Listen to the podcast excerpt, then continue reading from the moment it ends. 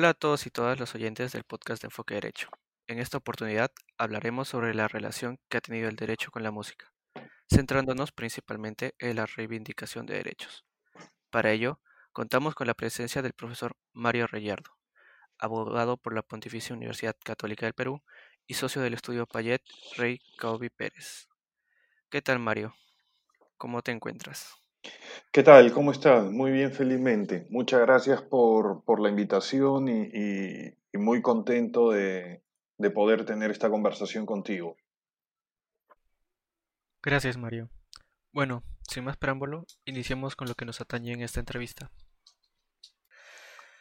Históricamente, el derecho ha logrado tener un espacio dentro del mundo de la música, de diferentes maneras, pero ¿cuál cree usted que ha sido su principal manifestación dentro de ella? Eh, a ver, esto depende mucho de la perspectiva en la cual eh, se responda a la pregunta, ¿no? Una de ellas es si lo vemos como la música ha, ha influido en el derecho, eh, la, la- música de protesta, por ejemplo, con un contenido de, protesta o de crítica social o política, de hecho ha tenido un impacto en la reivindicación de los derechos, ¿no? Desde la libertad sexual, que es algo en- que empieza, digamos, con, de un modo explícito con el rock, hasta el mismo Latin Trap, que es la, música mainstream que suena hoy en día en, en todos los medios, ¿no? Y la música que escucha la gente joven eh, ha, profundizado aún más esa, esa li- libertad eh, sexual, ¿no? Eh, y creo que de repente, sobre todo para la gente joven, eso les parece, podría parecerle a algunos algo bastante eh, normal, ¿no? Este, natural, bueno, sin duda natural, pero no, no lo era tanto así hasta hace unos años, ¿no? Entonces había mucha represión, doble moral, conservadurismo, sentimiento de culpa, se juzgaba mucho, una relación completamente eh, hipócrita, este, eh, digamos, y que no medía con la misma vara al hombre y a la mujer, entonces, eh, digo, desde el rock hasta, sobre todo las últimas décadas, desde el rock hasta el Latin Trap actual, ha, ha habido sin duda un, digamos, un, un- una- un avance en las libertades sexuales, el mismo pacifismo, la democracia, sobre todo en épocas de, de dictadura, la legalización de las drogas, básicamente marihuana, ¿no? Eh, eh, que- que- y eso ha estado muy, muy a cargo abiertamente, por ejemplo, el hip hop.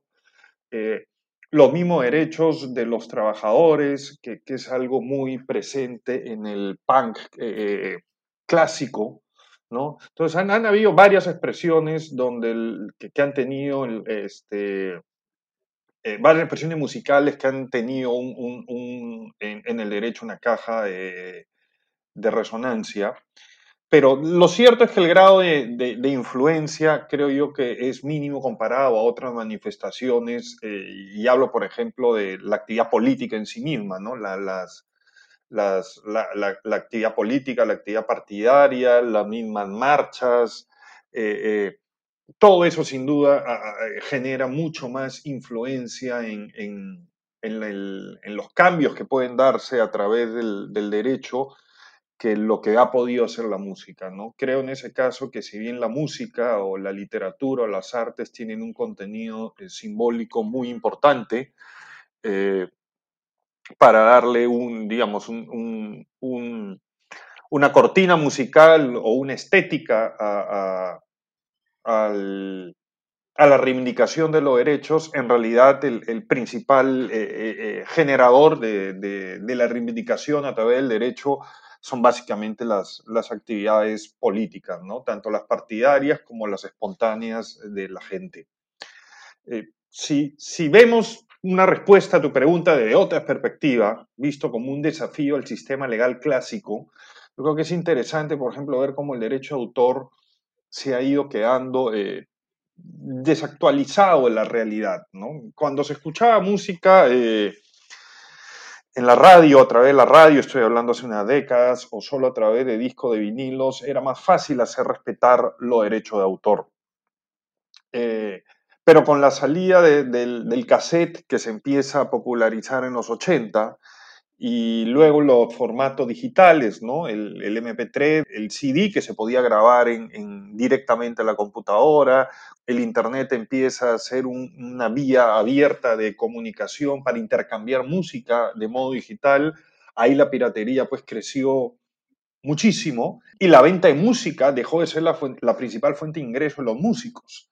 Entonces, hoy en día lo es los conciertos, en, buena parte. Bueno, no, no en la pandemia, esto ha afectado sin duda muchísimo a los músicos, pero estoy hablando en la última década, eh, es el concierto la principal fuente de ingreso de un músico y ya no la venta de, música. Y esto es básicamente porque incluso en los países desarrollados es muy caro hacer, eh, respetar los derechos de autor musicales, ¿no? Entonces hay una, relación costo-beneficio en donde el costo hacer de coaccionar el respeto a los derechos eh, de autor son muy altos en realidad eh, en relación de repente al, beneficio que se busca generar.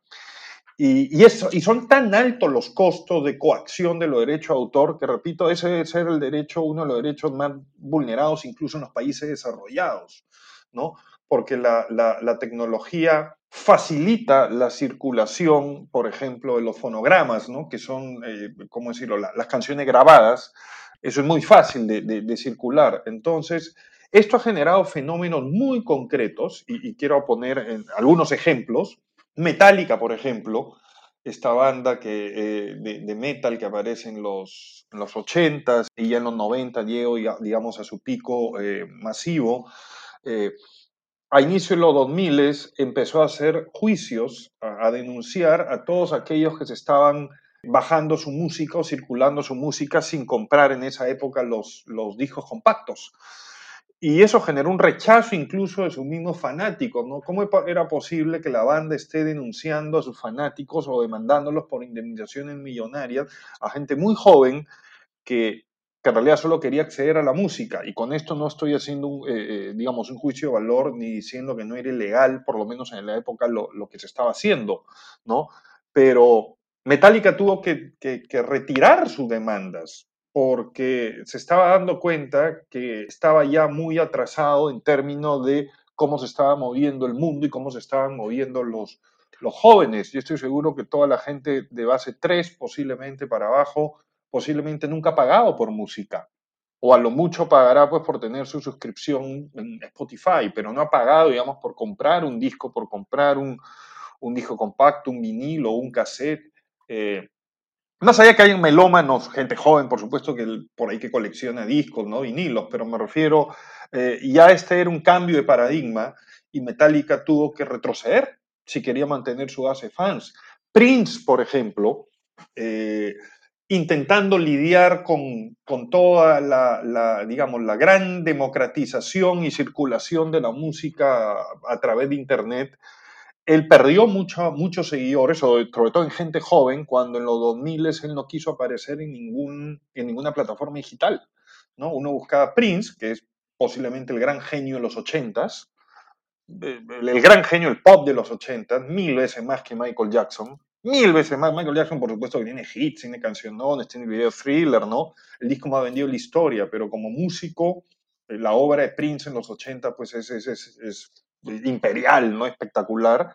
Y mucha gente joven se la perdió porque Prince, justamente para no, eh, según él, eh, hacer respetar sus, sus derechos musicales, Prince tuvo un, equipo que muy rápido, si uno subía algo, por ejemplo, a YouTube o alguna plataforma como Napster o las que habían en esa época, inmediatamente te retiraban sus canciones o videos de, Internet. Entonces no se podía conocer a Prince.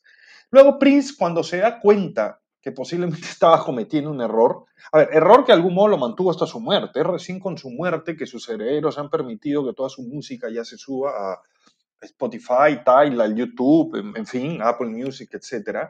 Pero Prince cuando se da cuenta que ya vender discos no era un modo de generación de ingresos importante, lo que hace Prince es eh, edita un CD a mediados de los 2000 eh, y su nuevo CD se lo regala a los compradores de un diario en, en Londres. Y la industria de la música, que todavía para ese momento era muy fuerte, los sellos discográficos, digamos, se indignan con él, ¿cómo es posible que se ponga a regalar un disco con una edición dominical de un diario? Que eso era pues este, un, suicidio, pero Prince lo que hizo es darse cuenta que uno de los primeros en darse cuenta, por lo menos los primeros músicos, eh, grandes músicos del pop rock, en darse cuenta que el dinero estaba en los conciertos. Y él lo que hizo en realidad fue una inversión, es decir, el costo marginal de, de producción de un CD es de, en esa época era de centavos de dólar, centavos, ¿no? El costo del plástico. Eh, eh, y la distribución se hacía, bueno, a través de la distribución del diario. En realidad Prince estaba invirtiendo para que la gente conozca su nuevo disco y un mes después Prince anuncia su regreso a Inglaterra, Prince era eh, de los Estados Unidos de América, y hizo un sold out en, en pocas horas. Llenó cuatro, cuatro fechas de un importante local para conciertos y su estrategia fue básicamente regalar el disco, posiblemente el disco no le gustó a la mitad y le gustó a una cuarta parte, pero esa cuarta parte fue al concierto, porque había estado escuchando Prince, ¿no? Radiohead, otra banda, de, digamos, de rock eh, conocida actualmente, eh, Radiohead en el año, a fines de la primera década de los 2000, Radiohead eh, también dándose cuenta pues que no, no vender música eh, a través de discos no era un medio para eh, generar ingresos eh, significativos, saca un disco, In Rainbows, y hace algo muy curioso, lo pone en su página web y uno tenía que comprar el disco, pero uno le ponía el precio. Tú ponías tu tarjeta de crédito o de débito, pero el precio para bajarte el disco lo ponías tú, cada uno y el precio mínimo era cero. Cero.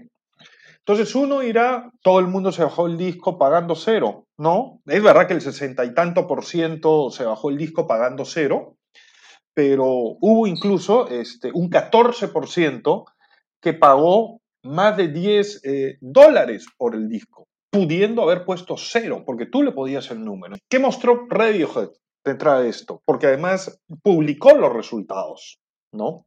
en términos también demográficos. Eh, eh, y se veía que la gente muy joven, obviamente, que ya no está acostumbrada a pagar por música, fue la que puso cero. Y había mucha gente, eh, digamos, generalizando, gente por encima de la base 3 o 4, que era la, sobre todo, y además comprensiblemente, que tienen más ingresos económicos, que fue la que pese a que podía no pagar por el disco, lo pagó. Y era una muestra de algún modo de mecenazgo, ¿no? De cómo funcionaba, eh, cómo los artistas eh, han funcionado a lo largo de la historia, y no estoy hablando del siglo XX, sino estoy hablando a lo largo de, hasta el siglo XIX o XVIII, en base a mecenas, ¿no? Donde el, el, artista destacado tenía un mecenas que le pagaba por su obra. Y eso de algún modo demostró Radiohead, ¿no? Entonces el derecho autor vamos viendo que se empieza a, a desfasar, ¿no? Existe legalmente, está en todas las legislaciones, pero la verdad que los músicos, eh, salvo pues alguna copia que venga pues alguna corporación grande y se copie la canción pues para hacer una publicidad, eh, eh, salvo cosas como esas pues donde, donde, donde, donde es más fácil detectar y, en realidad los músicos ya prácticamente no les interesa, funcionan al margen del, sistema legal de derecho a autor y no les interesa si la gente se está pirateando su música, porque ellos lo que quieren es que la gente vaya a sus conciertos, ¿no? Y eventualmente compren un, vinilo donde hay un poco más de margen para el músico, pero ya no se hacen ningún problema en que más allá que exista el derecho a autor, la pirateada sea masiva, porque eh, están conscientes que el derecho a autor hoy en día funciona de un modo marginal para ciertos casos, ¿no? La misma Madonna. Madonna durante muchos años tuvo, eh, sacaba sus discos a través de Warner, que es uno de los grandes eh, de los grandes sellos discográficos de los últimos años, de las últimas décadas, y renovaba cada, cada ciertos años el contrato. Warner le pagaba una gran cantidad de dinero. Y, el, y, y a mediados de los 2000, cuando Warner pensaba que Madonna iba a volver a renovar con ellos como siempre hacía, Madonna dijo, no, ya no renuevo con usted. Warner pues dijo, ¿cómo es posible? ¿Con quién va a firmar? ¿Quién le puede pagar más que Warner? Y dijo, ¿cuál es el sello con el al que te vas a ir? Y Madonna dijo, no, no me voy con ningún sello. Me voy, me, mis discos me los va a sacar una promotora de conciertos, que era, creo que Live Nation. ¿Por qué? Porque Madonna se dio cuenta que ganaba millones de millones en sus conciertos, claro. ¿Cuánto puede costar hoy en día un vinilo o un CD de Madonna? Entre 10 y 15 dólares. En cambio, pueden haber conciertos de Madonna donde la primera fila cuesta 2 mil dólares. ¿Dónde gana más Madonna? ¿Vendiendo un CD de 10 dólares o vendiendo una entrada en primera fila que vale 2 mil dólares, eventualmente? Entonces, ella simplemente pasa a editar sus discos de algún modo, más allá que los pueda distribuir por los canales usuales de los sellos. Los derechos fonográficos ya los tiene ya no una disquera, sino una empresa de conciertos. ¿Por qué? Porque eh, la cantidad de dinero que se mueve ahí es sustancialmente gigante en relación a lo que puede generarse eh, eh, ella en el mundo de la música. Y con esto acabo tu pregunta. Esto en realidad empezó mucho antes en sociedades más pobres, como la nuestra, por ejemplo, ¿no? Donde si vamos a los ochentas, donde ya se estaba desarrollando la cultura del cassette y el cassette te permitía grabar en tu casa, si tú tenías una doble casetera, que era un equipo que podías comprar en cualquier tienda, ¿no? Cualquier tienda de artefactos te vendía una casetera, era un, una doble casetera, era un artefacto muy común en los ochentas en las casas. Entonces la banda de chicha, la cumbia andina de la época, funcionaba también mucho al margen de las disqueras. Y las bandas de cumbia, eh, de cumbia andina y chicha, como se le llamaba en, esa época, y era mucho más marginal de lo que, esa era, de lo que es ahora, muy discriminado, muy identificado con, la discriminación, digamos, eh, a, la cultura andina. Las bandas de chicha, no les importaba que la gente se piratee sus cassettes, lo que más bien hasta a veces hasta los regalaban, este, en algunos casos ellos mismos los editaban y los vendían. ¿Por qué? Porque ellos hacían conciertos. Ellos mismos producían sus conciertos, en esa época eran sobre todo en la carretera central, y ellos mismos vendían la cerveza y lo hacían los días domingo, porque era el día en el que el trabajador descansaba, y muchas se hicieron, hicieron muchísimo dinero, muchísimo más dinero lo que podían estar haciendo, por ejemplo, la banda de rock o pop en el Perú. ¿Por qué? Porque estaban funcionando al margen de derechos de autor y se habían dado cuenta que el negocio estaba en los conciertos. Entonces, este fenómeno eh, que yo les conté al inicio con Metallica, Madonna, Prince, Radiohead, en realidad empezó mucho antes en sociedades en desarrollo como las nuestras, por ejemplo. Es muy interesante el análisis que, que nos compartes, Mario. La verdad es cierto que hoy en día personas de, de 20, 25 años eh, ya no saben lo que es gastar mucho música, ya que simplemente pueden ir a plataformas como YouTube o Spotify y escucharla gratis, o incluso gastar una mínima cantidad de dinero y tienen a su alcance muchos sencillos de diferente variedad de música. O incluso hay otros que tranquilamente pueden encontrarlo por a través de la piratería, como, como tú dijiste. Y, y, perdón que te cortes, es muy corto lo que te voy a decir. Ya no es necesario incluso ni entrar a piratería, ¿no? Yo creo que es una, hasta es una irresponsabilidad estar bajándote música de, de pudiendo, este, pirata, pudiendo captar un virus, un troyano, cuando puedes escucharla por YouTube, ¿no? Sin pagar nada. O, o, o pagando un, una suscripción de 15 soles o 20 soles tienes una suscripción de Spotify con mayor fidelidad que la gratuita y no necesitas ni estar recargando tu disco duro ni exponiéndote a virus, ¿no? Entonces, este, pero sí, creo que lo importante que dices es la gente joven no necesita pagar para escuchar música. Claro, también se puede ver cómo el, derecho de autor ha evolucionado, en, todo caso, a, de, a proteger las obras como CDs o vinilos de los autores, a proteger más que nada la, el uso de este contenido en tal vez en publicidad o en películas, como, como tú mencionaste.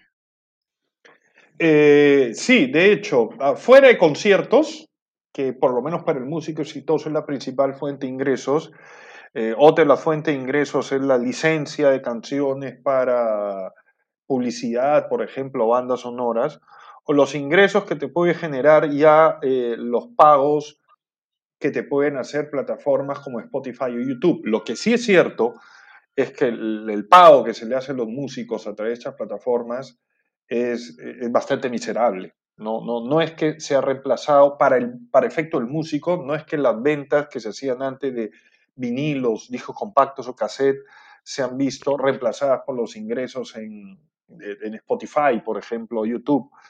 La verdad que tienes que hacer solamente mega estrellas hiperpopulares pueden estar recibiendo grandes cantidades de dinero, pero tú puedes tener bandas medianamente conocidas cuyos ingresos en realidad posiblemente no permitan a la banda vivir de eso, ¿no? Es un tema muy interesante todo esto, del derecho y, la música, cómo se ha manifestado eh, de diferentes maneras. Centrándonos un poco en lo que es la representación de los derechos dentro de la música, eh, a lo largo de la historia se ha podido ver que en el género de rock ha existido varios, varias canciones que reflejan mucho esos momentos donde ha habido una grave vulneración de derechos. Tal vez bandas como Los Prisioneros, que dentro de su música eh, manifestaban ciertas, ciertos contextos críticos de su sociedad. Se ha podido ver cómo, cómo se ha manifestado esta vulneración de derechos a través de las canciones. Este fenómeno musical eh, surgió también en el contexto peruano, tal vez en la época del terrorismo o en la época actual de la crisis política. Eh, eh, a ver, yo creo que has dado, la, clave es la palabra terrorismo, ¿no? Y hablo del terrorismo, el, el, de verdad, ¿no? El de los años 80 con Sendero Luminoso, el movimiento revolucionario Tupac Amaru, que, que fue sobre todo sendero bastante sanguinario, bueno, la verdad también. Esa época, pero esa época además era una época muy convulsa y dura, ¿no? No solo era terrorismo, había una crisis económica eh, con una hiperinflación brutal, gran desempleo, muchas empresas quebraban, eh, eh, una ausencia de, un mercado negro inmenso para productos básicos de alimentación, corrupción generalizada. El Perú estaba desmembrándose prácticamente en los 80, ¿no? Y cuando digo una crisis, eh, no, exactamente al mismo nivel, pero muy parecida a la que tiene hoy en día Venezuela, con una hiperinflación brutal y, carencia de, alimentos básicos, con un mercado negro que es donde finalmente tienes que pagar más para tratar de conseguir eh, eh, alimentos, lo cual por supuesto afecta mucho más al pobre, ¿no?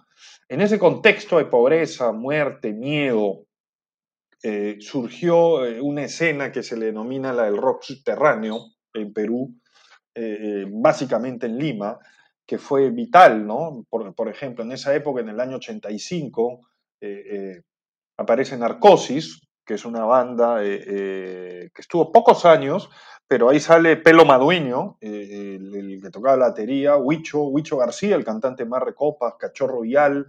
ellos formaron, ellos empezaron Narcosis, era una banda de rock eh, subterráneo, y cuyo, primero, eh, cuyo primer álbum, que en realidad salió en cassette, ¿no? ya en esa época la, la crisis económica eh, se empezaba a mostrar con mucha fuerza, ya no era rentable sacar vinilos, empezaban a sacar cassettes, que era más barato, y ese es un álbum esencial del rock peruano y tiene una canción mítica, ¿no? que es Sucio Policía, porque em, en esa, más allá del, del desconcierto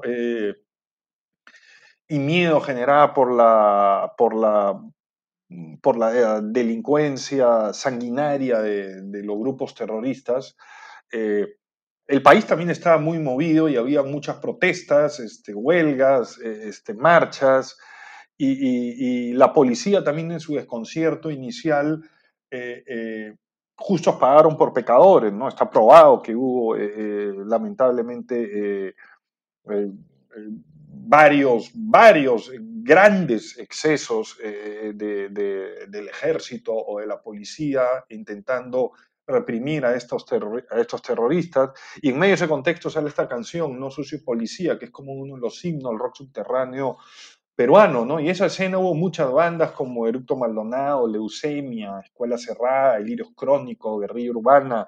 Eran básicamente bandas punk, ¿no? Rock subterráneo es el nombre posiblemente con el que se conoce en la historia a esa, a esa escena, pero el sonido era básicamente punk, un punk sucio, ¿no? Eh, eh, un punk sucio, un punk bien básico, un punk clásico, con letra de crítica social y política muy fuerte, tal vez podríamos asociarlas a la izquierda eh, o de reivindicaciones sociales, como, se suele, como suelen ser mucho las canciones punk, lo cual no significa para nada que haya significado eso, que eran eh, canciones eh, que coqueteaban con el, con el terrorismo, ¿no? La verdad es que no es que fueron bandas masivas, no es que sonaban en la radio o salían en la televisión, no tenían mayor presencia en los medios de comunicación, eh, por eso eran, se llamaba esa escena la de rock subterráneo, eran básicamente bandas de punk, como casi todas con letra de crítica social y política eh, muy fuertes, muy directas, que podríamos asociar a la izquierda, y que esto, por favor, que quede claro, esto no significa que mm, simpatizaban con el Sendero Luminoso o el MRTA, pero el PANC usualmente ha tenido posiciones bien de defensa de, de los trabajadores o de reivindicaciones sociales, usualmente asociadas a la izquierda. Y algunas de estas bandas llegaron incluso a tocar en la Feria del Hogar, que era la, digamos, el gran, uno de los grandes eventos que habían en Lima en los 80, una pena que ya no exista, eh, en un terreno gigantesco, ¿no? Eh, además de ser una feria comercial, había también mucha diversión y dentro de las múltiples eh, posibilidades de diversión, habían conciertos que, que empezaban temprano y empezaban tocando bandas peruanas y terminaban con conciertos multitudinarios de artistas o bandas muy famosa de la época, como eran, eh, ahí ha tocado Charlie García, eh, Los Fabulosos Kyla, Héctor Lavoe, y algunas de las bandas rock subterráneo llegaron a ser programadas y a tocar con éxito a puerta, eh, digamos, a, coliseo lleno, cerra puerta cerrada, en, eso, en, la Feria del Hogar, pero eso ha haber sido lo máximo a lo que llegaron de, de en un proceso de, ser masivos. La verdad que eh, su impacto, pese a que muchas son bandas de culto hoy en día, lo, cierto es que su impacto en la época eh, fue menor, y eso es la verdad. Pero sigue siendo el gran referente de música directa, frontal, de protesta, con una escena de muchas bandas que hubo en Perú, porque en los 70 no lo hubo, eh, si bien Perú en los 60 tuvo excelentes eh, bandas de, rock, de pop rock, de, rock psicodélico, incluso empezó a salir algo de progresivo, fusión. Por, algo Los Psychos va a ser, creo que la única banda mencionada en este documental de Netflix sobre historia del rock en Latinoamérica. Eh, lamentablemente en los 70 toda esa escena cae y, y, curioso, cae y no hay bandas de, digamos, de, de protesta, por decirlo de algún modo, o que se enfrenten al régimen de Velasco, que no hay que, no hay que olvidarnos que finalmente eso era una dictadura, ¿no? Y una dictadura con represión y con, y con una represión donde no había libertad de prensa ni libertad de expresión, ¿no? Más allá de que puedan haber reivindicaciones sociales, políticas, antropológicas a lo que significó la reforma agraria, no hay que perder de vista que era una dictadura y una dictadura represiva donde no se ejercían muchísimos derechos. Tal vez eso puede explicar que no se haya dado banda de protesta. En los noventas, eh, durante el Fujimorismo, eh, si bien el rock empezó nuevamente a, recuperar el terreno perdido a fines de los 80, inicio de los 90, eh, no hubo muchas bandas de, de, verdad que se enfrenten abiertamente al régimen. Sí habían, siempre, nunca dejaba, el punk curiosamente nunca ha muerto en Perú, hasta el día de hoy se hace punk y, y ahí hay una actitud bien confrontacional. Y hubo band de punk, pero su, la verdad que eh, eh, su, su, su, efecto como, como elementos de, de enfrentamiento al régimen, régimen fujimorista no, no, fue muy fuerte. tanto así que lo que más se recuerda hasta ahora masivamente eh, como, como una canción de de crítica al régimen político en las torres de los no sé quién y los no sé cuántos, ¿no? Donde, donde incluso la canción acaba mencionando a Fujimori, ¿no? Este, y por cinco lucas me compro un diputado, un senador, un congresista, un cardenal y Fujimori, ¿no? Algo así dice la letra. Pero es una canción del año 91. Y el Fujimorismo hace su, el golpe de Estado el 5 de abril de 92, cuando, que es cuando ya se convierte en, en, una dictadura. Entonces esa canción también salió cuando el Fujimorismo todavía funcionaba en democracia y era posible hacer esas cosas.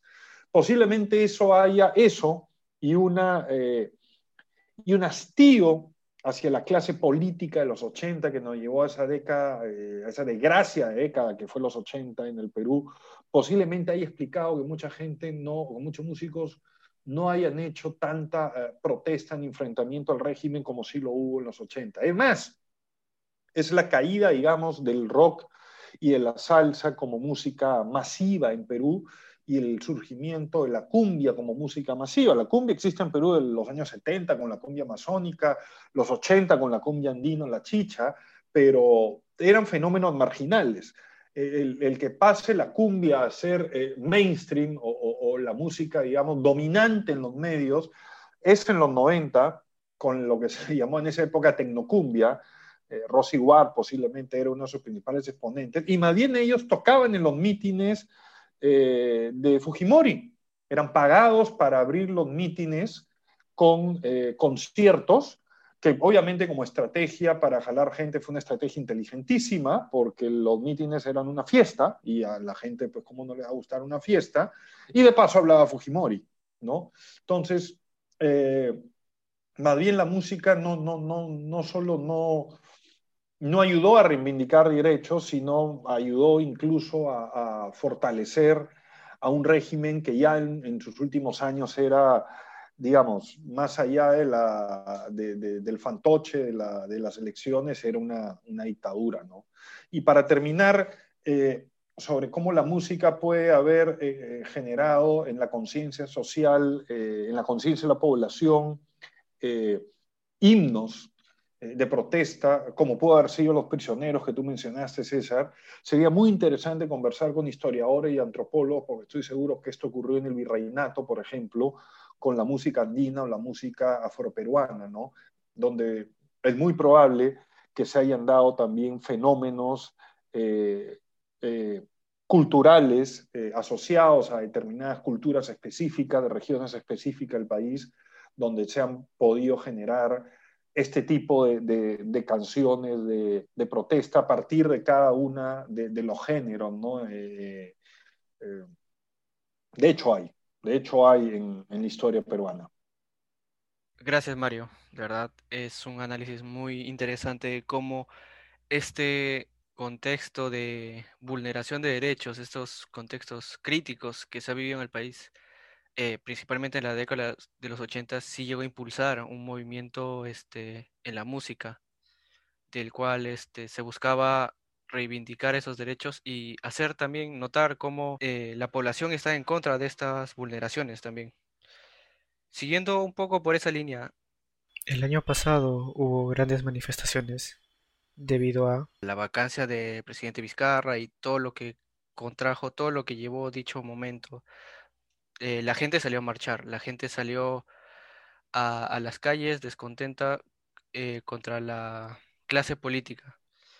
¿Cree que este contexto pueda tener algún efecto directo en las futuras creaciones musicales?